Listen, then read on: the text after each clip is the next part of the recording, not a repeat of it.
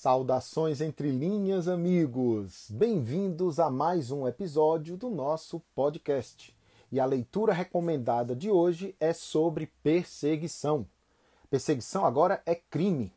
Em abril de 2021, foi sancionada a Lei 14.132, que criminaliza a conduta de perseguição, inserindo o artigo 147-A no Código Penal. Continue conosco e saiba mais. Entenda detalhes do novo tipo penal que criminaliza o stalking. O fenômeno da perseguição incessante, estudado pela criminologia há algum tempo, agora merece uma figura típica específica.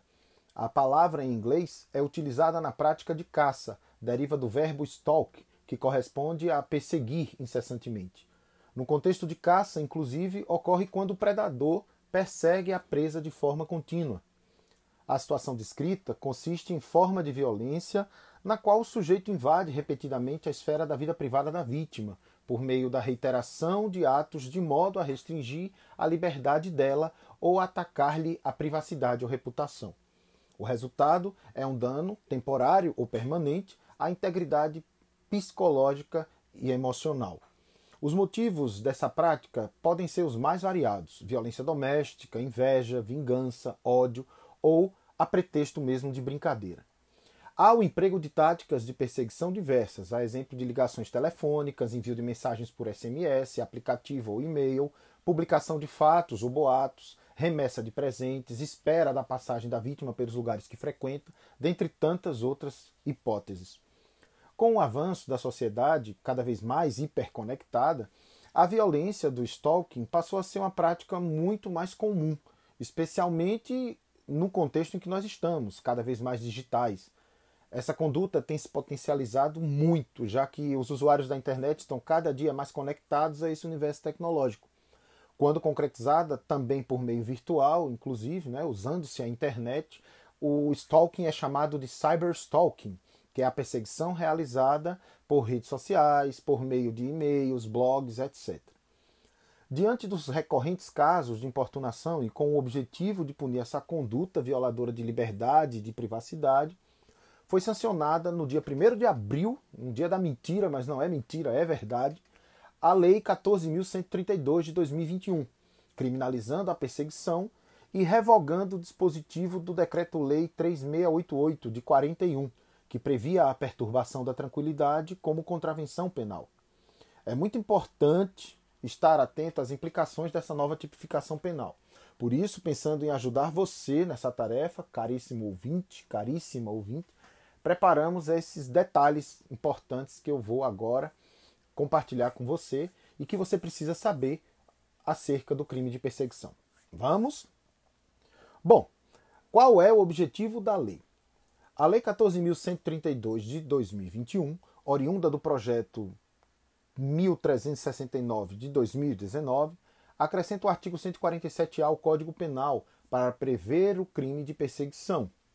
Além disso, revoga o artigo 65 da Lei das Contravenções Penais, que previa a conduta de perturbação da tranquilidade, nos seguintes termos: Artigo 65. Molestar alguém ou perturbar-lhe a tranquilidade por assinte ou por motivo reprovável, pena prisão simples de 15 a 2 meses 15 dias a dois meses ou multa de 200 mil réis a dois contos de réis.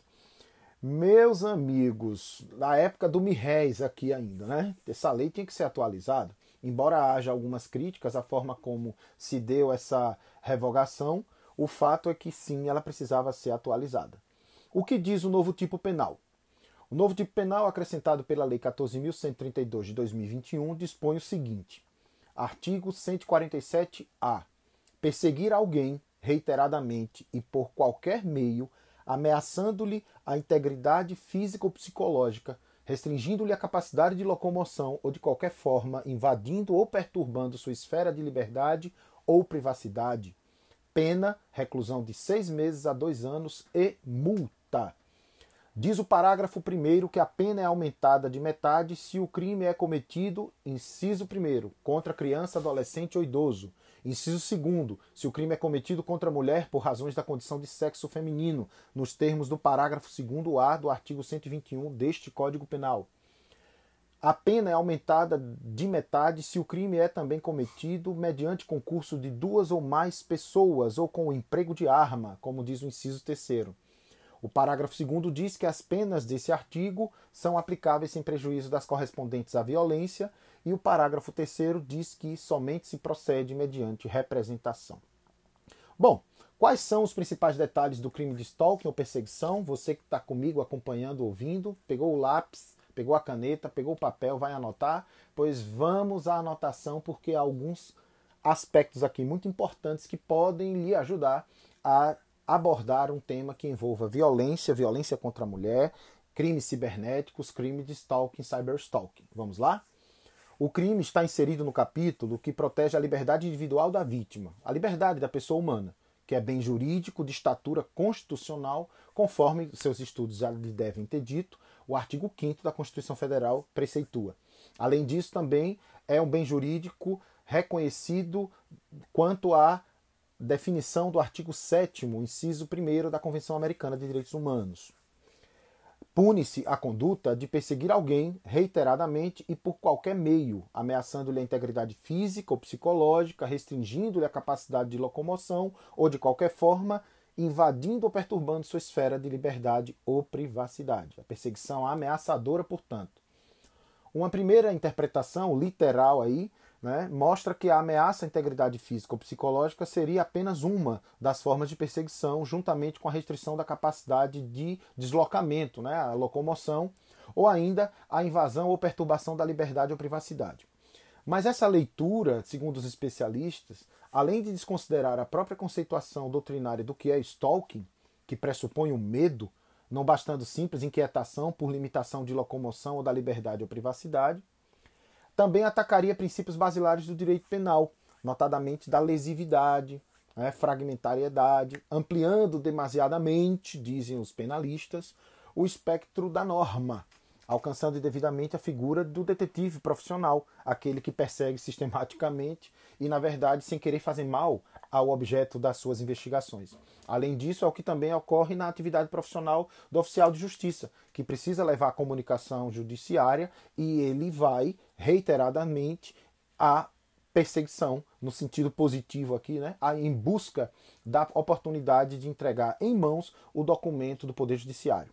Além disso, é o que equivale também, com variações, né, às insistentes chamadas telefônicas dos operadores de telemarketing, ao trabalho dos fotógrafos de celebridades, os paparazzi, ou até mesmo o galanteador que insiste num relacionamento amoroso, numa aventura. Como dirão os especialistas, então, né, a exegese que parece mais adequada aqui né, deve levar em consideração o fim da lei. Qual é a finalidade, qual é o objetivo da lei? Haverá o crime apenas diante da perseguição reiterada que ameaça a integridade física ou psicológica da vítima, quando a restringe em relação à capacidade de locomoção ou, por outra forma, invade, perturba a liberdade ou privacidade. Ok? O verbo principal é perseguir, no sentido de atormentar, importunar, ir atrás de maneira insistente. O agente pode ir ao encalço não apenas de modo físico, nós sabemos, o, o contexto que eu mencionei mais adiante, né, falava né, da forma da dependência em relação à tecnologia digital hoje. Então, pode o agente do crime de stalking ir ao encalço da vítima não apenas de modo físico, como virtualmente, rastreando por GPS, por exemplo. Pode inclusive usar uma outra pessoa para fazer isso de maneira indireta. Mas não se trata de qualquer incômodo. Integra o cerne da incriminação, a ameaça à integridade física ou psicológica da vítima. De fato, então, a ameaça é o resultado esperado da conduta do perseguidor. Ele, do perseguidor. ele quer amedrontar. Ainda que a vítima não tenha se sentido em risco, de qualquer modo, né? Aqui, os especialistas lembram que se os meios utilizados pelo criminoso foram hábeis a provocar o medo, ainda que a pessoa não tenha ficado com medo, né? ali estará também o crime consumado de stalking. É importante a gente considerar que, em muitos casos, né, há uma discussão importante que leva em conta o que outros países, outras legislações já têm tratado quanto a esta questão. A Convenção do Conselho da Europa sobre a prevenção e combate à violência contra as mulheres e à violência doméstica, por exemplo, exigiu aos estados signatários do continente europeu a criminalização do stalking, dizendo assim: As partes devem tomar as medidas legislativas ou outras necessárias para garantir que a conduta intencional de repetidamente se envolver em conduta ameaçadora dirigida a outra pessoa, fazendo-a temer por sua segurança, seja criminalizada. Sentido parecido, disse o ato, a lei contra a violência direcionada às mulheres, lá nos Estados Unidos. O termo stalking, diz a lei americana, significa envolver-se em um curso de conduta dirigido a uma pessoa específica que causaria a uma pessoa razoável medo por sua segurança ou pela segurança de outras pessoas, ou sofrimento emocional substancial. Existem estudiosos assim se manifestando. Sem medo, o comportamento pode ser qualificado como assédio, mas não como crime de perseguição. Permitir definições neutras ao medo resultaria na criminalização de comportamentos irritantes, violando assim o princípio né, de criminalização como último recurso. Na Polônia, a perseguição deveria ter gerado na vítima medo razoável ou violou significativamente a sua paz. Na Itália, a perseguição deve ter resultado em medo razoável pela segurança da vítima ou pela segurança de seus parentes. Nos Estados Unidos, mais e mais estados objetivaram esse elemento ao introduzir o padrão de pessoa razoável. Não é mais relevante se a vítima realmente sofreu um certo nível de medo. Isso não precisa ser estabelecido em tribunal. Mas se uma pessoa razoável teria sofrido estresse emocional por causa da conduta repetitiva. Olha que lucidez, né? Aqui, um elemento comparativo muito importante para a gente compreender melhor né, a análise dos especialistas. Guarda mais uma observação. Stalking é o comportamento de quem, stalker ou caçador à espreita, molesta um sujeito, a vítima, por meio de atos persecutórios e ou intimidadores, de forma obsessivamente repetitiva, deixando a vítima em estado de alerta e relevante preocupação, quando não em profunda angústia. Sabendo que há prevalência do stalking em vítimas do sexo feminino, algo que nós vamos mencionar novamente daqui a pouco, importante usar como vetor interpretativo a Convenção Interamericana para prevenir, punir e erradicar a violência contra a mulher, aqui entre nós chamada de Convenção de Belém do Pará.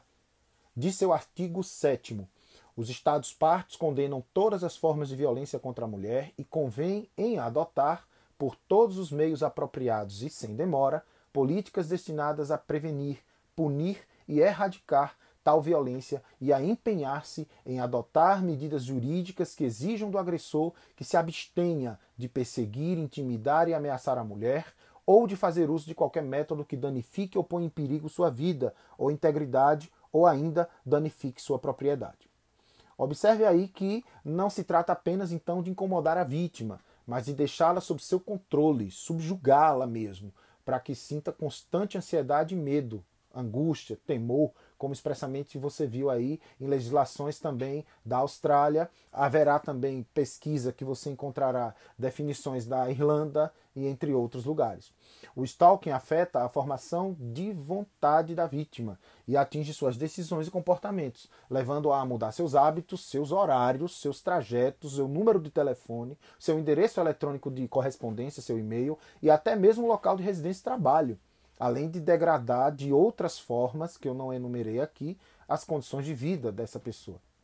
É por isso que as legislações estrangeiras usam, na sua definição de tipos penais para stalking, termos como alterar seus hábitos de vida, a exemplo do que a gente encontra na legislação italiana, ou prejudicar sua liberdade de determinação, como dizem os portugueses. Ao fazer uso do termo reiteradamente, a lei não deixa dúvidas de que o crime demanda habitualidade, por mais que isso não indique um verdadeiro estilo de vida do criminoso. Mesmo que se trate de um crime habitual específico, né, sui generis, o resultado aqui é que um único ato de importunação não tem o objetivo em si de configurar o delito, né, segundo essa definição, porque já existe o crime de ameaça. Né, mas a questão aqui é reconhecer que se trata de uma análise de algo reiterado, constante. E é interessante porque a lei não estabeleceu uma quantidade mínima de atos, bastando que não seja um único. Nesse sentido, mais do que o número mínimo de ações, duas ou três, o importante é a intensidade. Vamos citar um exemplo aqui. Né? É, pratica o delito com dois atos, aquele que, depois de perseguir a vítima por oito horas com olhares ameaçadores, volta a cercá-la, criando odioso e intolerável cenário de ansiedade e medo. Não comete o crime aquele que envia três mensagens repetidamente é, copiando um texto que diz que vai ser melhor para você se você aceitar me encontrar. Né? São situações muito específicas. Para configurar o crime, segundo a definição dos especialistas, então, é preciso considerar quantidade e intensidade de atos, né? o tipo de atos.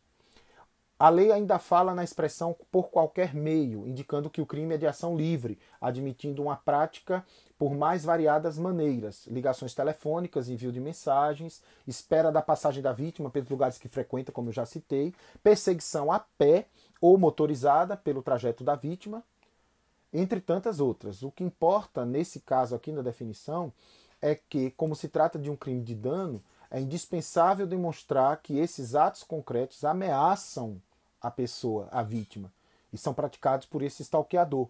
São atos aptos a violarem a liberdade individual da vítima, o que não se presume pela mera presença do agente, tampouco por frequentarem o mesmo local. Isso vai dar confusão, hein, gente, quando se tratar do caso de cumprir medidas de distanciamento, no caso de violência contra a mulher, hein?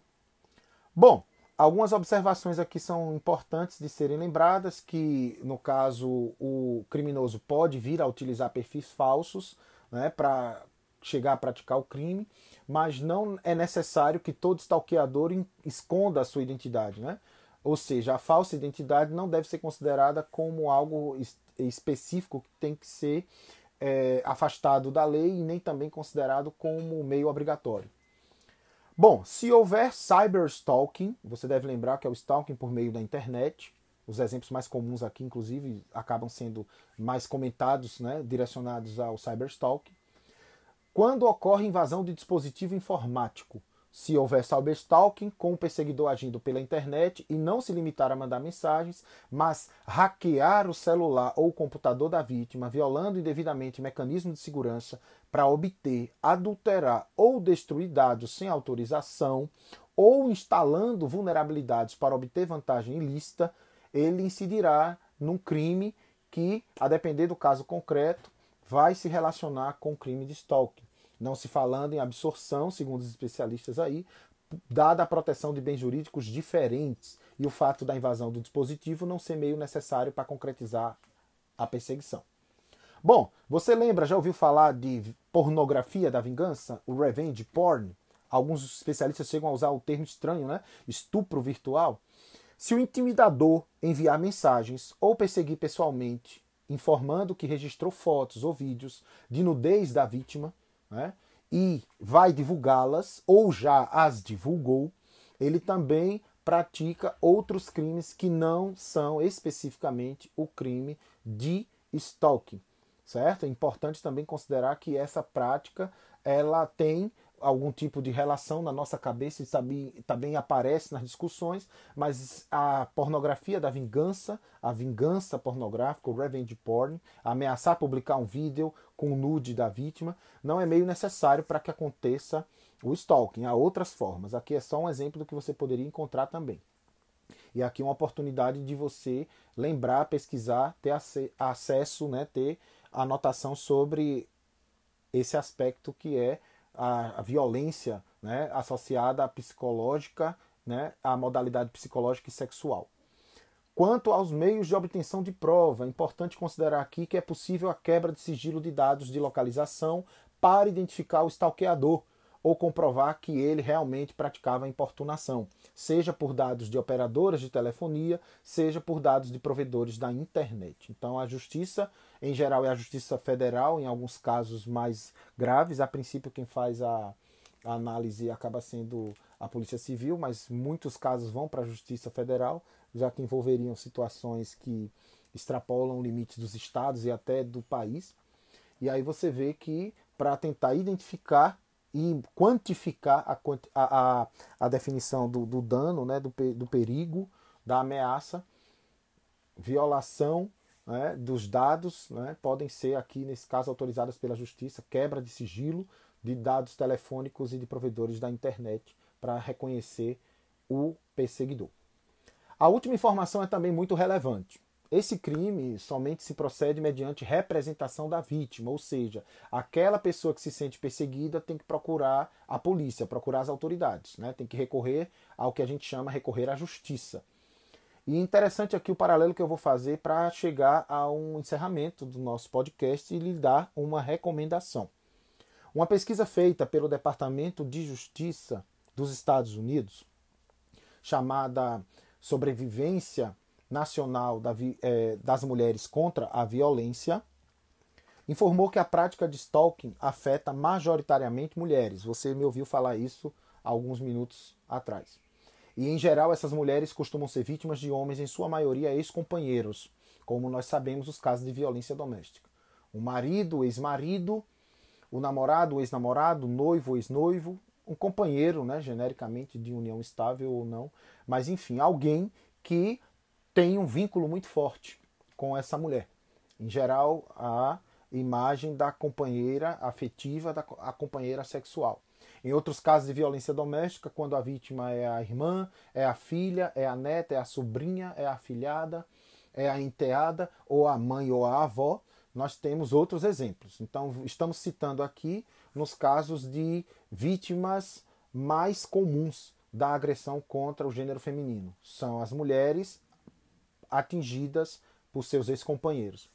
E essa violência né, acaba, segundo os dados da justiça americana, tendo um grande teor né, de violência psicológica, sem em muitos casos chegar até a agressões do ponto de vista patrimonial, do ponto de vista físico. E no caso da violência possuir um caráter psicológico, nós vamos fazer um paralelo aqui com o que exatamente ocorre na série americana You, Você, em português, né? Que há dois anos foi lançada na Netflix e já cumpriu duas temporadas. A série aborda assuntos de extrema relevância, né, que é como a prática do stalking está relacionada com a violência contra a mulher. A primeira temporada retrata o desenvolvimento de uma forma de relacionamento que, na cabeça do perseguidor, do stalkeador, o Joe, é como se fosse um relacionamento amoroso. A narrativa é toda calcada na revelação das aflições, dos desejos, né, do despertar do afeto na verdade, da obsessão de Joe por Beck. Né? Na história, ele pratica o que conhecemos juridicamente como perseguição obsessiva ou assédio por intrusão.